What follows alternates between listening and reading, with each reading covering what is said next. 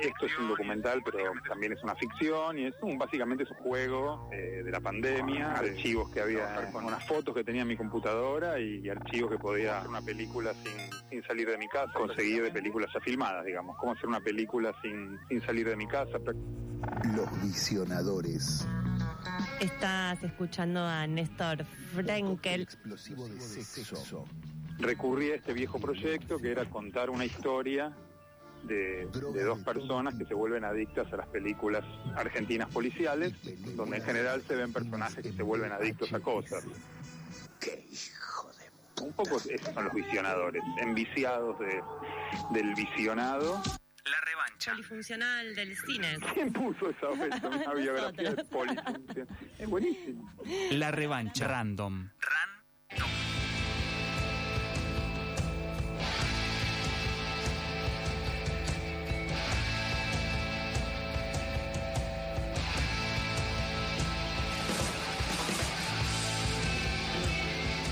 Nico, tenía, ten- tenemos segundas partes. ¿Nos gustan las segundas partes? Para mí son las mejores, sí. Sí. O sea, no me baso en nada científico, pero me parece. Me parece bien igual. Sobre eso. todo porque hoy es la segunda parte. Entonces, Está muy bien. Me parece Ah. que sí. es Volver al mejor. futuro 1 es mejor que volver al futuro 2. Eh, buen punto, pero si estuviéramos yendo a ver la 2, te diría que la 2 es la mejor. Como esta, que es la segunda parte de la columna, es la mejor. Pato Esbris, nuestro operador el día de la fecha, acaba de decir que Terminator 2 es mejor que Terminator 1 y claramente sí. Dicen que el Padrino 2 es mejor que el Padrino 1. ¿No? Entonces, Allá dicen que no. No sé, eh, yo, yo digo, a mí mm, no, no- no voy a opinar del Padrino. Porque aparte tenemos una columna para, para, qué, vamos a, para qué vamos a hablar del Padrino. No de padrino, sino de un hijo, de Federico Manuel Peralta Ramos. Eh, rapidito les recuerdo que este sábado y el sábado que viene está el documental en el Centro Cultural Recoleta de Néstor Frenkel a las 20 que se llama El Coso. Y un breve repaso de lo que hablamos la semana pasada es que es- se trata de un artista ecléctico que fue pintor, actor, cantante, monologuista, showman, que venía de una familia de alcurnia, de mucha guita, los Peralta Ramos, Mar del Plata, el papá que había hecho el Sheraton, el que había ido al, car- al Cardenal Newman, al, Como- al como- colegio del Presi. como uno que, de- sí, del ex, como uno que conocemos. Es el Presi ojos de cielo para siempre. Ok, ok. Eh, eh, digamos que eh, como para, eh, para hablar también del reconocimiento que había tenido en el país y en el exterior, ganó el premio Ditela con la obra Nosotros afuera, que era el huevo que está enfrente de la Plaza San Martín.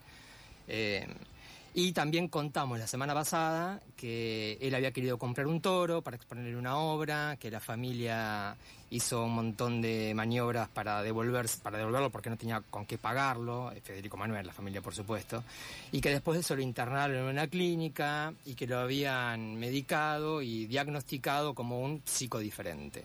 Esa palabrita especial que había usado el psicólogo a medida de Federico Manuel y que a él tanto le había gustado a modo de escudo para ir por el mundo siguiendo con sus con su arte evanescente, diciendo no estoy loco, soy un chico diferente. Con respecto a esto, y ahora sí, empezando con algo nuevo, con la mejor parte que es la segunda, eh, hace unos años Radio Nacional eh, recuperó unos archivos entre los que había una entrevista que el psicólogo y mm, periodista Tom Lupo le había hecho a Federico Manuel, eh, que se puede encontrar en YouTube y está, la verdad que está buenísima, donde Federico dice, esto es en la década del 80, Federico dice que él había estado estudiando el cosmos, por supuesto que lo dice de la nada, y que durante esos ocho años que duró su estudio, él había descubierto que había habido un cambio y que producto de ese, de ese cambio en el cosmos, los psicodiferentes, los postergados, los patitos feos, iban a tener una reivindicación. Y, eh, por ejemplo, en este audio él habla sobre los psicodiferentes.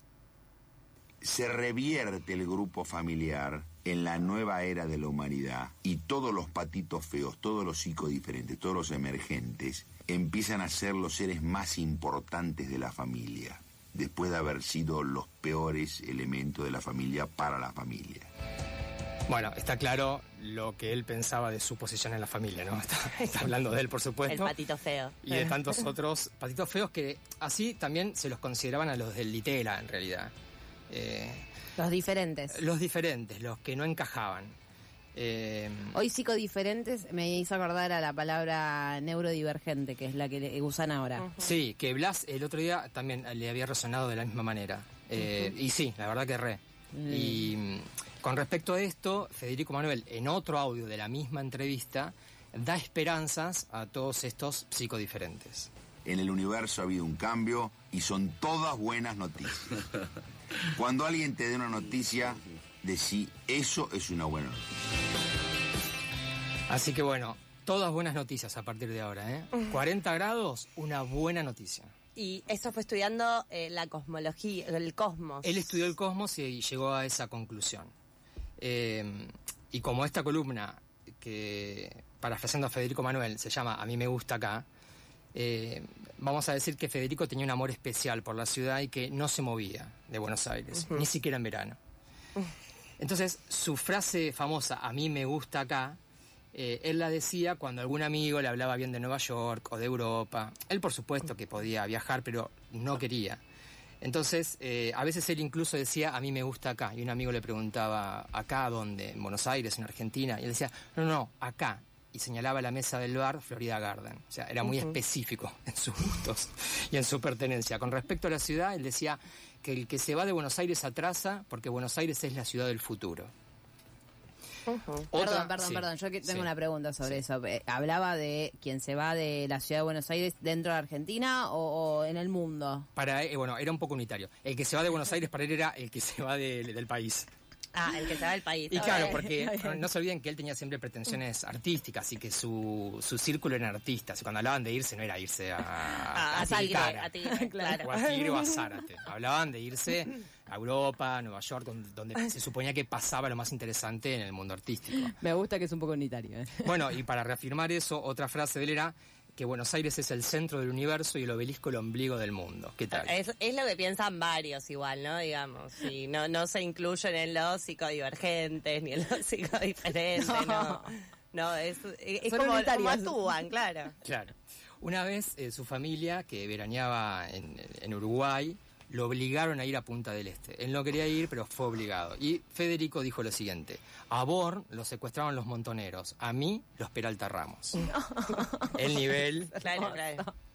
eh, no le gustaba Punta del Este porque decía que todo el mundo te quería mostrar su casa y eso a él no le interesaba. No.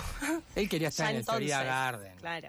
Claro, claro. Él quería pasear por los lugares históricos de. Él quería de estar en Buenos Aires. Recoleta, en Retiro, eh, tomarse un cafecito con Marta Minujín. Eh, sin embargo, algunos viajes sí hizo. Cuando era muy joven se fue con un amigo a Perú, conoció Machu Picchu y quedó muy impactado por una puerta que vio, una puerta inclinada, y él decía que esa era la puerta del cosmos. Y mm, tuvo estas revelaciones que le dieron, según él, una noción del infinito. Y con respecto, ya no solamente a Buenos Aires, sino a Latinoamérica, dijo lo siguiente, cito textual. Creo que la inmanencia latinoamericana es un depósito de fe para todo el universo. Europa está acabada. Lo mejor que tienen es la ropa. Y por eso deberían llamarse en ropa. Bueno, esas conclusiones siempre graciosas, como para también burlarse. Que de- tiene un poco de, digo, de, de espíritu de la época también, ¿no? Lo que está diciendo, la inmanencia latinoamericana, digo, ¿no? La verdad que sí, y mm, también cuando, no sé, escuchás a otros artistas como Sky Bailinson de Los Redondos, que estuvo en Europa en los 60 y en el Mayo francés, cuando volvió a La Plata dijo, che, lo que está pasando allá es lo mismo que pasa acá. Claro. Se supone que, bueno, en ese sentido, Argentina, Buenos Aires, La Plata eran, eran de avanzada en, en el plano artístico. Y Europa también miraba un poco hacia acá, también en ese sentido, así que Eh, otro viaje que Federico Manuel no hizo es a Estados Unidos cuando ganó la beca Guggenheim. Esta beca es es una beca muy importante que se le da tanto a artistas como a investigadores. Entonces vos presentás tu proyecto y mm, si lo consideran, eh, te evalúan entre un montón de personas. Se, se pueden postular 600 personas, 1000 personas. Está separado entre Estados Unidos y Canadá y Latinoamérica. Federico Manuel la ganó en 1968 con un proyecto que era el siguiente. Armar un inflable y ponerlo a navegar por los mares del mundo. La beca Wenheim dijo, ok, le damos 3 mil dólares para que haga esto, pero atención porque se armó un despiole, porque mm, no hizo la- el inflable gigante. ¿Qué era el inflable gigante? ¿Qué iba a hacer con ese inflable gigante? Él, no, no, no tenía forma definida, él Ah, lo ok, propuso, era lo la vendió propuesta. como un inflable gigante que navegase por los, por los mares y que le diera a la gente como eh, la sensación de estar viendo un sol andando por el mar. Ahí Eso va. es lo que él decía. Eh, sin embargo, cuando le dieron la plata, eh, el tipo se la gastó en otra cosa. Dio una cena para los amigos, se compró trajes, burlándose un poco de, de su familia empresarial, eh, metió guita en una financiera y con lo que ganó compró cuadros. O sea, eso fue lo que Federico hizo con la beca Guggenheim y los de la fundación se, se enojaron, dijeron, che, eh, ¿qué estás haciendo con la plata? Y Federico les respondió con dos cartas. Una de ellas hoy se exhibe en el Museo de Nueva York, o sea que la respuesta de claro. Federico. Y no solo eso, sino que los de la beca Guggenheim cambiaron las condiciones a partir de ahí y ya no se preocupan por saber en qué gasta la plata el artista o el investigador. ¿A partir de ese momento? A partir de- Mirá. del, del despelote que les armó Mira. Federico Manuel. Pero pará, pará, pará, porque, o sea, si yo te doy una beca, pretendo que hagas algo, o sea, no, no, no, no invitar a tus amigos a comer. digo, bueno, veo que hay alguien que está del lado no solo del verano, sino de la, de la Guggenheim. bueno, bueno. Eh, Fíjate quiénes mira, están te, del te lado. voy a contestar como les contestó Federico Manuel. Eso es lo que quiero saber. En 1971, Federico les mandó dos cartas. En la primera, les cuenta con detalle en qué se gastó la guita. A saber, 500 dólares se gastó en trajes. 500 dólares se reventó en una cena en el chetísimo Hotel Alvear para 25 amigos y después se fueron a bailar a la Boat África, que era como, bueno, un boliche de esa época. Eh, Mil dólares los, invi- lo- los, los gastó en pagar deudas que tenía con galerías y con y deudas que, digamos, artísticas. Y el resto lo puso en una financiera que con lo que obtuvo le compró cuadros a los papás y se compró cuadros para él. Eso hizo y se los dijo. Y eh, los de la Guggenheim fueron a la, a la embajada de Estados Unidos en Argentina, el embajador, quilombo. el embajador fue a la casa de los Peralta Ramos y les dijo, che, eh, ¿qué hizo Federico Manuel? Y los padres le dijeron, mira, eh, es, un ma- es mayor de edad, es adulto, arréglense con Ya él. fue, chico. No, le hicieron nada. y entonces Federico a- eh, se enteró de todo esto y mandó una segunda carta donde les dice que no puede creer que un país cuya organización pudo llegar a la luna no entiendan eh, lo que él había hecho eh, con, eh, digamos, él dijo, hay gente que pinta la última cena, yo la di. Claro. Entonces, ¿cómo no pueden entender que lo que acabo de hacer es una obra La de perfo arte? total. Hermoso, qué Perfo total. hermoso. Eh, y por último, Federico Manuel llega a la tele, en la tele de Argentina, Tato Bores lo conoce eh, en las noches porteñas, en el Florida Garden, y lo lleva a la tele. Eh, podemos escuchar, si quieren, un audio de Federico Manuel en el programa. ¿Qué es el arte? El arte es transmisión de vida. El arte es hacerse cargo del dolor y la alegría de una época. El arte es caminar por la calle con voz. El arte es andar con plata en el bolsillo. El arte es dar vida metafísica a un mundo superfísico. El arte em- es emerger de un viejo desorden y construir un nuevo orden. El arte es hacer reír y pensar a la gente. El arte es tener talento para vivir una vida maravillosa. Bueno, uno escucha estos audios y piensa, ¿a son de qué se ríen? Es que Tato, en realidad, lo que consideró que era vendible en la tele era el personaje, no el artista. Y la verdad es que Federico Manuel está eh, recitando un poema que es, que es hermoso, que- que es como, es como muy tierno, y, pero bueno, se ríen porque medio que lo tratan de, de payaso. Em, Una Joker cualquiera. Sí, él te está diciendo el Vale. arte es hacerse cargo del dolor y de la alegría de una época, es caminar de- de- por la calle con vos, es, es- es Es eso, hermoso. es- es tierno, es hermoso. Eh, Todas sus participaciones en ese programa fueron tipo de este tenor, como Eran medio así. en tono de burla. se reían de, de Federico Manuel como del loquito. Pero bueno, para bajar un poco la solemnidad de esto, está buenísimo que en el documental El Coso eh, se da una pista sobre... Él, él era consciente de lo, de lo que estaba pasando, de que se le reían o no, y él en el documental dice que a los 20 él, hab- él había querido ser payaso y que en el programa de Tato lo había logrado. O sea, él sabía dónde estaba parado. Claro. No era ningún boludo y él quería popularidad y el programa de Tato se lo daba. Entonces, bueno, win-win. Ya fue. Em, Eh, y por último, eh, otro, otro poema de Federico Manuel, que es eh, como el mejor que tiene, que fue eh, elogiado nada más y nada menos que por Aldo Pellegrini, que fue el impulsor del surrealismo en Sudamérica, que también tenemos el audio y lo podemos escuchar a continuación. Una vez me quise ir muy lejos y llegué tan lejos que después no sabía cómo hacer para volver. Claro que no me acordaba de dónde había venido. Llegar lejos es bárbaro, porque en lejos todo es mucho más liviano. La gente funciona. Los pájaros, bueno, los pájaros son igual que en cualquier lado. Y cuando cae la tarde, lejos se mezcla de lejos. Bueno, y ahora sí, por último, para cerrar, hay una dedicatoria de Federico Manuel Peralta Ramos. Él dedica este poema a los patitos feos del mundo. Mi poema Lejos está dedicado a todos los patitos feos, a todos los psicodiferentes, a todos los emergentes positantes que nunca se someterán.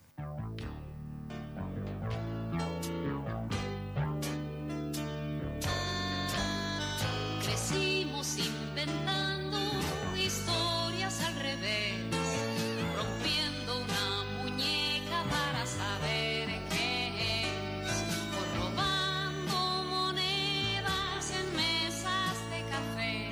Fuimos los patitos feos, por casualidad, nacimos diferentes a todos los demás.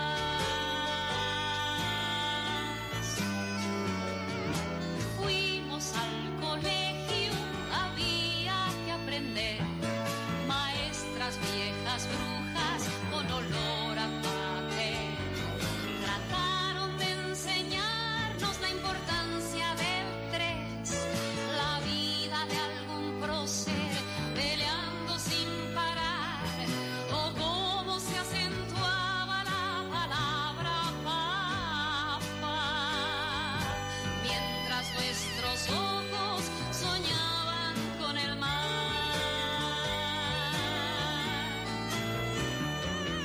Seguimos estudiando aún sin comprender porque nos explicaban que amar no estaba bien, que el sexo era basura para personas puras.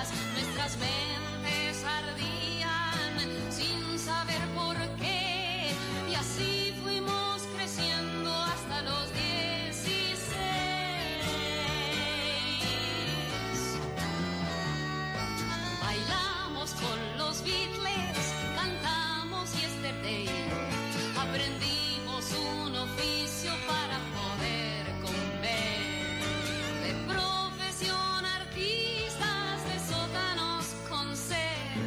Un piano con diez sillas, muy poco que ofrecer. Una canción tristona o alegre al empezar. Que tengan buenas noches, el show va a comenzar. Contábamos asuntos de nuestra realidad, vestuarios muy baratos de poca calidad. Corrientes era un sueño, quien iba a imaginar que los patitos feos podíamos llegar a grandes escenarios, letreros de neón y un empresario chanta pidiéndonos perdón.